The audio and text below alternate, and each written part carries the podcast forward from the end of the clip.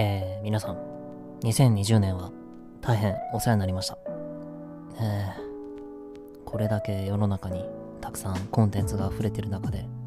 このお休みビオトープを、そしてゆずすけを見つけてくれてありがとう。2021年は、そうね、さらに皆さんのそばに寄り添えるよう、たくさん考えてラジオを作っていけたらいいなと思ってるので、皆さんもほどほどに毎日楽しんでいきましょうね。はい、というわけで、始まりましたね、2021年。無粋だけど、ちょっとこの1邪魔だよね。そう。あのですね、ツイッターには初めに報告してたんですけど、自分ですね、年末にかけて39度2分の高熱を 出してしまいまして、いやー、マジで何もできなかった そう、実はクリスマスぐらいからなんとなく体にね、違和感があってですね、そう、今年はクリスマスが金曜日だったじゃないですか。で、クリスマスの日に仕事を早退して、さっさと家に帰ってずっと寝てたんですけど、えっ、ー、と、翌日ぐらいから土日入ってて、休みだったんですよ。いや、完全に油断してたね。土日にそこそこ体調も戻ってきてたんで、安心してヘラヘラしてたら、なんか月曜の夜中の3時ぐらいかな。明らかに熱のテンションで気持ち悪くて起きちゃって、えっと、ゆずすきはですね、昔からあんまりいい子じゃなかったんで 体温計測るときって、ちょっとでも高いことを祈るんですよね。で、高いとよっしゃーみたいな、学校を休めるぜみたいな感じで、いやーもうさ、あれなんだよね。本気でやばい時って、測る前からなんとなく結果分かってるんだよね。ああ、もうこれマジでダメなやつだと思って。で、その休んだ日が、本来仕事納めのはずだったんですよ。いやーこれまずいわ完全に熱高いわって思って、まあ、一応測らなきゃいけないからそれが朝4時頃だったかなもう新聞屋さんのバイクの音ブーンって聞こえるぐらいの時間帯で夜明けの薄暗い中で、まあ、一応測ってみてで薄めをねこうちら開いたら38度5分とかで「はいお疲れ!」って感じでもうあそう取り急ぎコロナウイルスではなかったのでご安心くださいえー、っと、ご心配おかけしました。Twitter でもね、メッセージいただけて本当にありがとうございます。でも、これだけの高熱で、しかもかなり急だったから、当然まず、これコロナを疑うじゃないですか。そんなこんなで、やばい熱高いどうしようみたいな、こういう状況の時に、どうすればいいのかみたいな一連の流れを、もう死にも絶え絶え身をもって体感したんで、ちょっとその体験も交えつつ、あの流れをお話ししようと思うので、まあ、皆さん参考程度に聞いてください。あくまでその最初のね、あのどこに相談するのかとか、どういう流れで病院に行けばいいのかとかの触りの部分だけなんで、あの、でも意外とね、その辺の部分が全然自分は理解してなくて苦労したんで、まあ、結果的にこれが役立たないことを祈りますけどね。えっ、と、まずですね、じゃあ今後感染の疑いがあるってなった場合は、えっ、ー、と、まず病院に行く前に、まずは電話で、えっ、ー、と、相談をしてください。え、気持ちが焦っちゃってすぐ病院に行って走っちゃうと思うんですけど、これもね、あの、自分も初めて知ったんですけど、病院によっては、そのコロナの受け入れ云々の前に、検査ができるできないもあるのでね、特にそのコロナのあの受け入れに関しては予約を取るようなところも多いので、あの必ず電話を先にしてください。順序としては、かかりつけのお医者さんがあれば、まずはそちらに、えっ、ー、と、正直に今こういう症状が出てて、どうしたらいいですかって相談をしてみてください。で、もしそこでコロナの検査とか受け入れができるならそれがいいんですけど、もしそこがあの難しくてね、いや、でもこれはコロナの可能性あるぞってなった場合は、えっ、ー、と、次に厚生労働省の帰国者接触者相談センターっていう窓口があるので、そちらにかけましょう。これはね、コロナウイルスって検索して、おそらくもう一番検索のトップに出るかと思います。で、その中にあの電話で相談してみてくださいっていうリンクがあるので、えー、そこに飛んで、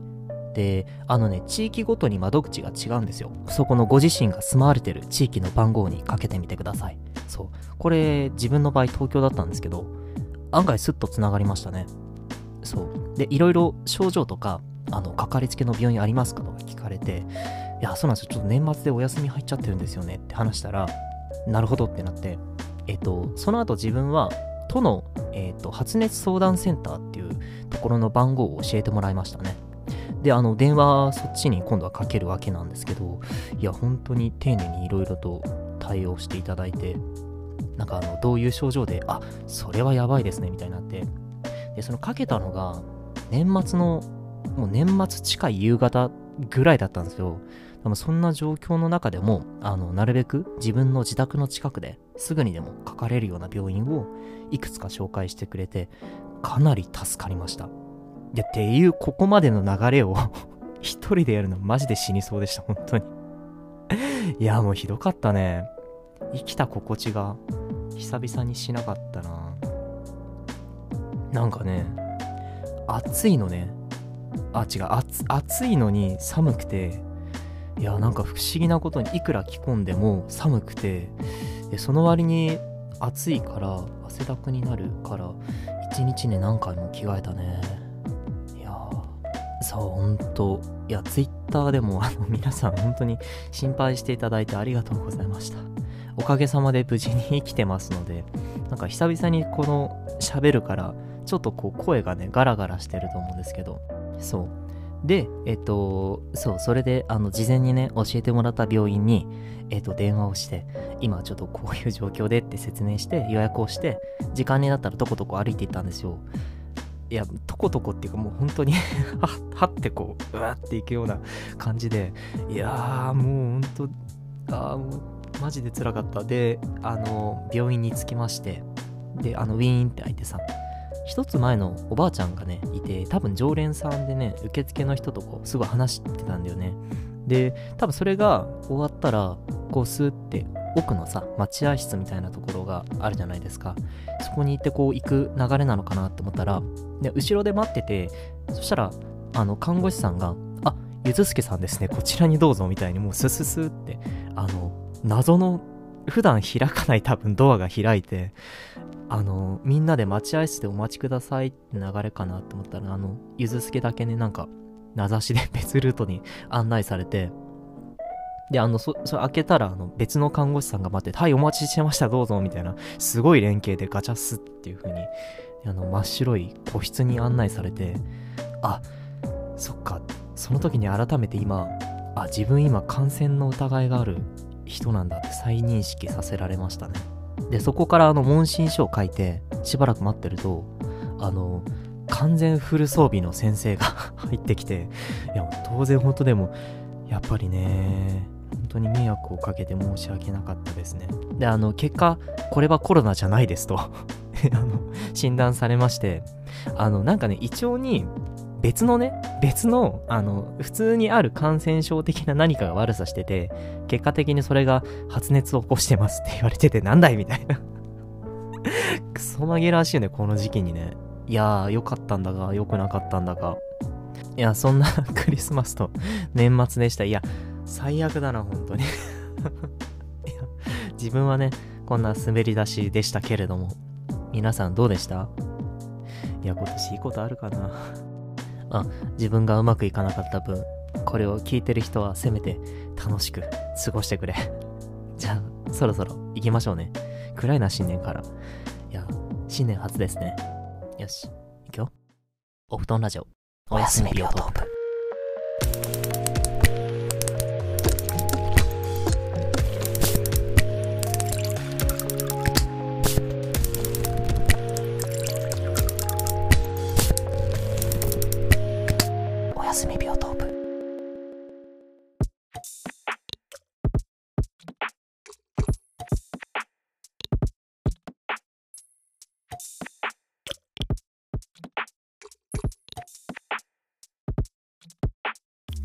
始まりました。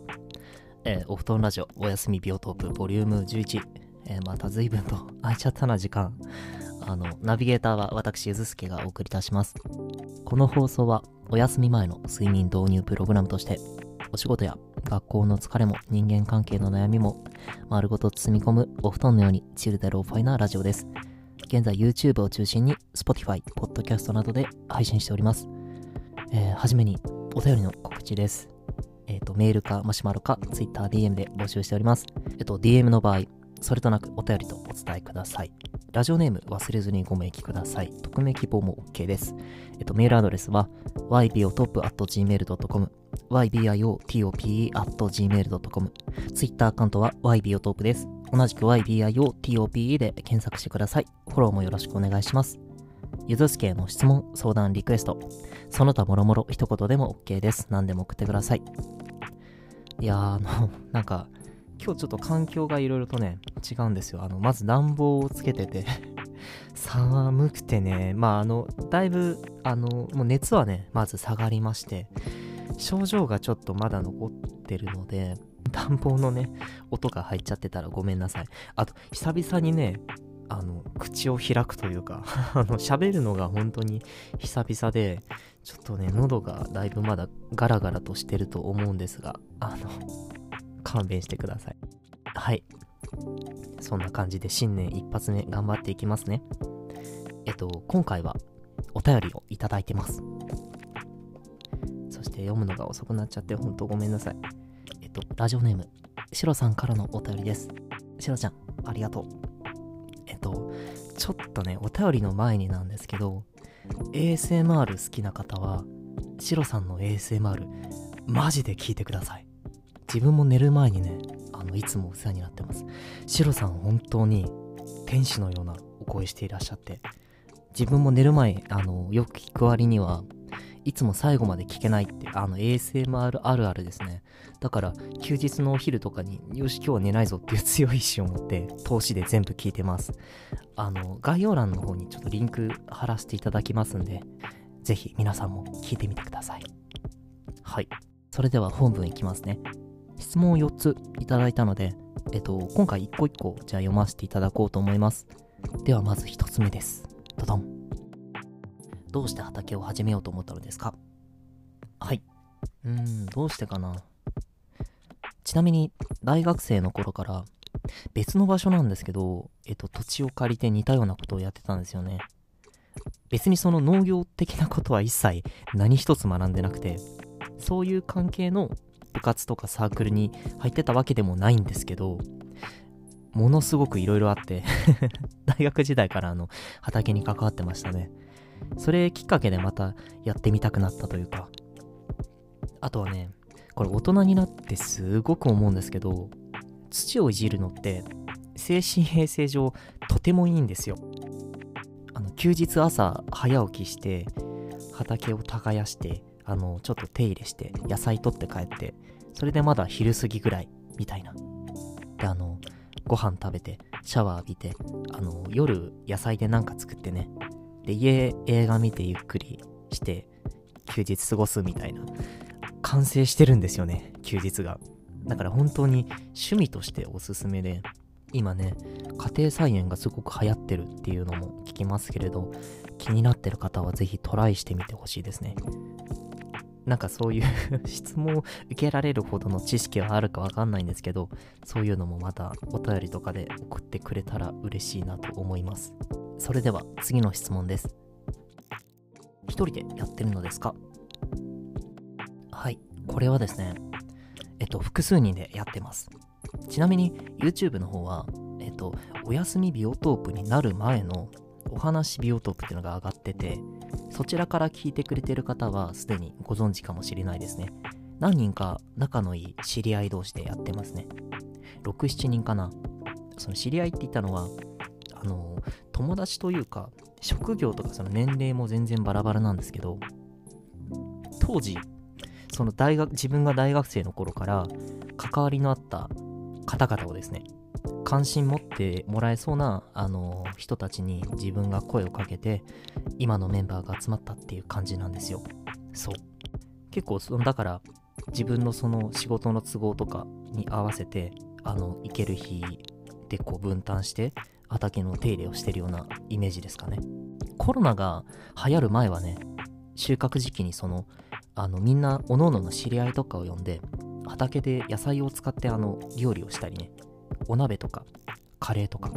あとピザなんかもやってましたね。あの農園なんで、炊き出し場がそばについててですね、そう、そこにね、すごいんですよ。ピザ窯とか、スモークができる燻製機とかもあって、あと、あ、そう、キネとウスとかもあるので、一昨年はね、餅つきをみんなでやりました。まあそんな感じで早く気軽にみんなでね、食事ができるような環境があの戻ってくるといいですよね。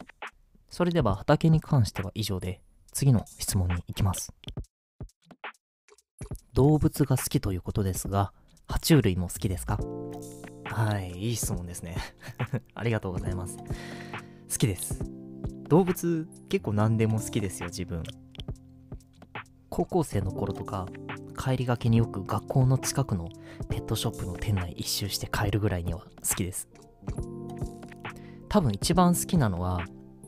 ワンなんだけど、あの、爬虫類のポケモン的な感じも好きなんですよね。表現合ってんのかな、これ。爬虫類って結構さ、水槽の隅っこの方とかいること多いじゃないですか。わかんない。これ、あくまでゆずすきのイメージなんだけど、それで隅っこをさ、カイカイカイカイカイって無駄に角をホリホリしてる感じとか、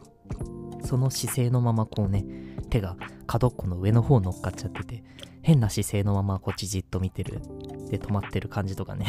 超癒されるよね。とか、思いません？どうですか皆さん？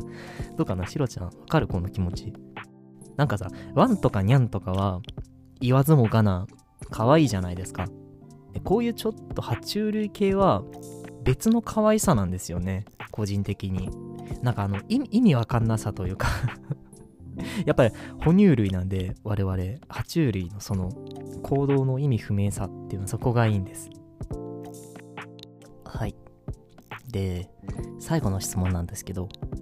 これねいや聞かれちゃったかって感じなんですよね。でもいきますね。ゾンビ映画は好きですか？た好きなおすすめなゾンビ映画はありますか？はい、それはですね、私あの、映画大好きなんですけど、ゾンビとか、ホラーものがね、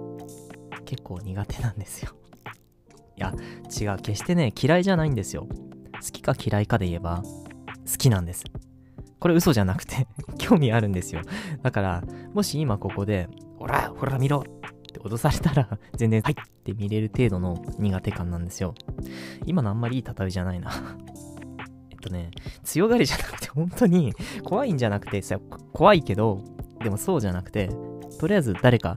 一緒じゃないとちょっと厳しいかな、みたいな 誰かね、知り合いが横にいればね、全然最悪大丈夫なんだけど、そうじゃなかったらね、ちょっとなんかな って感じなんですよね。わかるかな？なんかゾンビってさ、体力をゴリゴリ削られませんか？見てて。こう、心臓がね、ギュッと握られてて、見終わる頃には、あ、面白かったってなるけど、ヒーヒーしてるんだよね。だから、明日休みで精神的にノリノリで、よし、今日やっちゃうみたいな タイミングの花金とかならギリ1、2本見れるかなっていう感じですね。平日はちょっと見るのきつくて、金曜日はね、見れる。全然見れる。土曜日もね、まだ見れる。いけるいける。日曜日はね、明日仕事だからな、みたいなちょっと厳しいですね。あの、体力をね、温存しときたいから。そう。ただね、あの、本当に興味はあるので、だから、同じ空間に誰かいたら、見たいっちゃ見たくて、なんか友達と映画見ようぜってなった時なんかは、これ見よがしに普段見れてなかったあのやつを、あの、激推しする。言わないでね、これ でも、わかる人はね、きっとわかると思います、この感覚。ああれですね、喋れば 喋るほど、ポロがポロポロと。ゆずすきはね、ホラー弱々なんですよ。だから、シンプルに、ホラー描写が売りの層ガーって怖いゾンビはおすすめできないと思うんですけど、そんなあのゆずすけと同じような方でも安心して見れる作品をちょっとお話ししていこうかなと思うので、ゾンビ大好きって方は少し物足りないかもしれないんですけど、あの、ゆずすけと同じで、あんまりゾンビ得意じゃないんだよなって人は、あの、これからちょっと話す作品ぜひチェックしてみてください。どうしようかな。一番最近ね、見たのは、えっと、デッド・ドント・ダイですね。ご存知、ジム・ジャームッシュの。これ前話したと思うんだけど、ジム・ジャームッシュっていうその監督の作品は、土日常のその世界観を切り取る作風の人で、その監督がゾンビ映画みたいな衝撃がすごく話題になってたんですけど、あれ良かったですよ。ゾンビもね、すごく可愛かったしね。Wi-Fi、Wi-Fi とかコーヒー、コーヒーっうろうろしてて。って聞くと、ふって笑えるじゃないですか。そのこう笑えた人は少し実は危ないんだよみたいなメッセージ性があったんですよね。つまりその思考を停止して仲間を次々に増やしていくゾンビっていうのは今の私たちそのものなんじゃないのみたいな。本来のゾンビ映画ってそういう社会風刺的なテーマを題材に扱ったものだったらしいんですよね。で、つの間にか自分もその中の一員になってて、気づいた頃にはもう二度と戻れないみたいな。ここに来てそのジャームシュが社会に警笛を鳴らすっていう意外にクラシックで一貫したテーマだったんだよね。うんうん。関係ないけどさ、いや関係はあるか。あの、感染の拡大みたいなのでちょっと思い出したんだけど、これはね、映画じゃなくて、漫画とアニメなんですけど、学校暮らしっって知ってますか？あれもすごく良くて、えっと、アニメではクールのその都合上で多少ストーリーが縮んで、それはそれでいいまとまりだったんですけど、漫画の方ずっと読んでてさ、セリフが頭から離れないんですよね。あの、こういうセリフがあって、人類はどっかのバカが手洗いをサボったせいで滅んだんだって。いや、今でこそ世の中がこんな状況になって何も言えないよね。そう、この学校暮らしは、まずはぜひアニメを見てください。1話目を見てて、あれなんか見るやつ間違えたかって思っても、とりあえずそのまま見続けてください。あれ面白いのが、試写会では完全に美少女日常コメディみたいな扱いでメディアにお披露目させて蓋を開けたらあのそんな感じっていうわーってみんな笑顔でついてきたらみんなその そのままどん底に突き落とすみたいな。ニトロプラスの仕業なんだよね。窓マギとか下着とかで有名な会社ですね。いやーすごいよやっぱ。あのこういうヒット作を考える人って持っていき方が徹底してるというか。はい。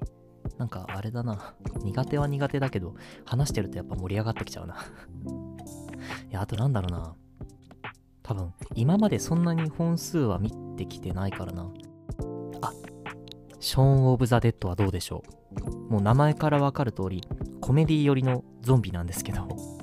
自分お恥ずかしながら、うんちゃら・オブ・ザ・デッドシリーズはまともに見れてないんですよね。これはエドガー・ライトっていう監督の作品なんだけど、エドガー・ライトが好きなんだよな。ベイビードライバーとか有名ですね。同じ監督の作品のホットファズを見た後にこれ見るとなおいいと思います。どちらもね、あの、サイモン・ペックとニック・フロストっていうコンビが出てきます。はい、そう、思い出した。とゾンビ映画の中でですね、自分のお気に入りがね、あるんです。それがですね、こちらです。ドドン。ウォームボディ。これはね、多分ゾンビ苦手な人でも頑張れると思う、きっと。BGM もね、あったかい感じで。ゾンビもね、可愛いから。あの、歩きすがらこう、犬の首振りおもちゃにそっと手を触れちゃうぐらい可愛いですね。あ、あとさ、この主人公にあたる、あの、ゾンビの男の子なんですよ。で、その男の子があの、ニコラス・ホルトってめちゃめちゃイケメンなんだけど、いや、もう顔が素晴らしい。もうめちゃめちゃ顔がいいから。で、すごいびっくりしたんだけど、この人マットマックスに出てたんだよね。怒りのデスロード。みんな大好き、怒りのデスロードに。でもこれ聞いた時、えー、マジってなりました。役柄がね、まあこれもすごいいい役なんだけど、全身白塗りの半裸丸刈りで、いやー、役作りってすごい。全然気づかなかったんですよ。で、えっと、このウォームボディではね、まあ、こんなイケメンなゾンビならありだなって思ってしまうぐらい本当にあのかっこいいです。あとね、自分これ見てて気づいたんですけど、なんか怖さって視点がゾンビ側なだけで全然違う。ほら、人視点だと自分がいつ襲われるかの恐怖でハラハラヒリヒリしっぱなしなんだけど、ゾンビから見た世界に人がいるっていうのは不思議とというか、やっぱ自分がゾンビ側に立ってるから、怖さがやっぱり少ないんだよね。で、ネタバレにならない程度にストーリーをお話ししますと、ゾンビの男の子が人間の女の子に恋をするっていう話です。もうゾンビの集団に人間のその自警団が襲われるっていう緊迫した場面で機関銃をぶっ放してる人間の彼女にそのゾンビが惚れちゃうっていう。で設定として脳を食べるとゾンビはその人間が過去にこう過ごしてきた思い出とか感情っていうのを追体験できるんですよね。でその女の子にはボーイフレンドがいてその ニコラス・ホルト演じるゾンビの男の子がたまたまその食べた人間がその惚れた女の子のボーイフレンドだったんですよね。だからそれを通して彼女との甘い思い出をまたさらにそうして知ってしまうっていう。最初そのゾンビメイクがかなり血の気のなくて怖い感じなんですけど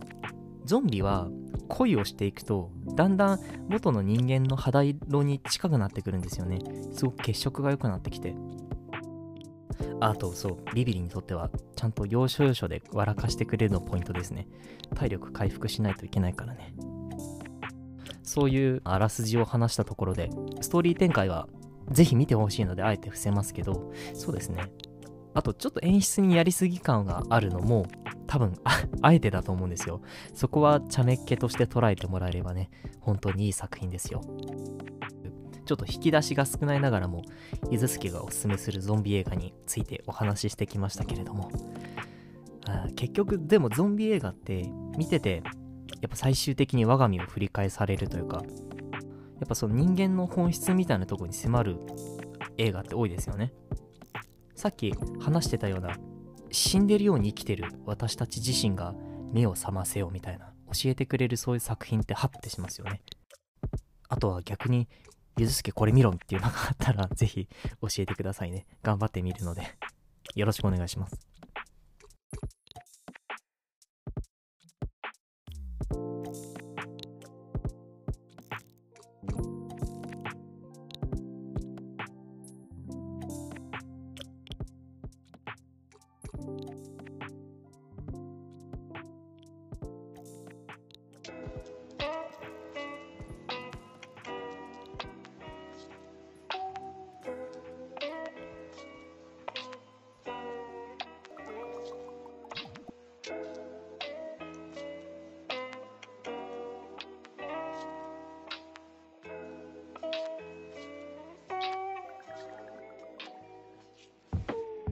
例によって年末死にかけてたんですけどね。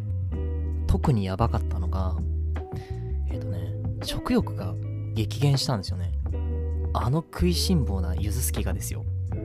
こんなんかつてあったかってぐらい食欲なくて。例えば普段夕飯にお弁当とか一度に2つ買ってきてさらにパンとか食べ始めるぐらいめちゃめちゃよく食べるゆずすきがですよ。あの3つパックで入ってるヨーグルトあるじゃないですか。その1つがね食べきれなくていやー情けない。いやなんかでもその時は今自分がお腹が空いてるのか空いてないのかが常によくわかんなくて。1日そのヨーグルトを半分ぐらいだけでなんか次の日の朝まで迎えていやでも多分これはお腹空いてるわと思って バナナを食べて結果でもやっぱり自分がなんか空いてるのかどうかよくわかんないんですけど少なくともなんか体が喜んでるっぽいことはなんとなくわかるみたいな、あの、そういう感じでしたね。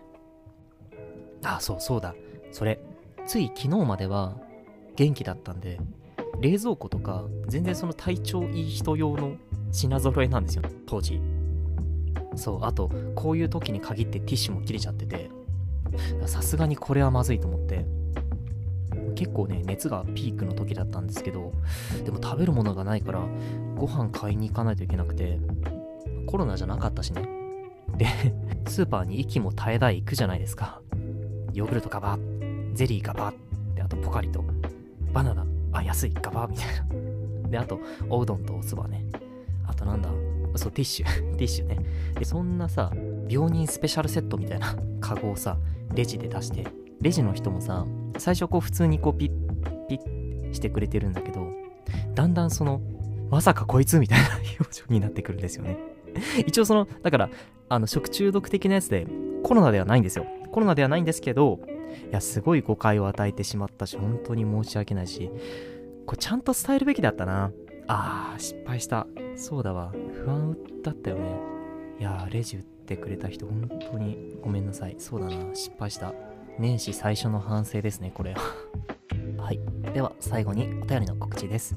メールかマシュマロか TwitterDM で募集しております。DM の場合、それとなくお便りって伝えてください。ラジオネームを忘れずにご明記ください。匿名希望でも OK です。メールアドレスは ybiotope.gmail.com ybiotope.gmail.com ツイッターアカウントは ybiotope です。同じく ybiotope で検索してください。フォローもよろしくお願いします。ゆずすけの質問、相談、リクエスト、その他もろもろ一言でも OK です。何でも送ってください。はい。ねこれまで引っ張りに引っ張って温めてた年末の話結局できなかったって 悲しすぎる。次の年末ほぼ来年でしょ うわ。マジかよ。すればよかったな。くそ本当はね、年末前に一回ちょっとラジオ出す予定だったんですけど、悲しすぎるな。まあ、この反省を胸に、あの1年間頑張っていこうと思います。それでは、本日もお付き合いいただきありがとうございました。お相手は私、伊沢スキがお送りいたしました。さよなら。今年もよろしくね。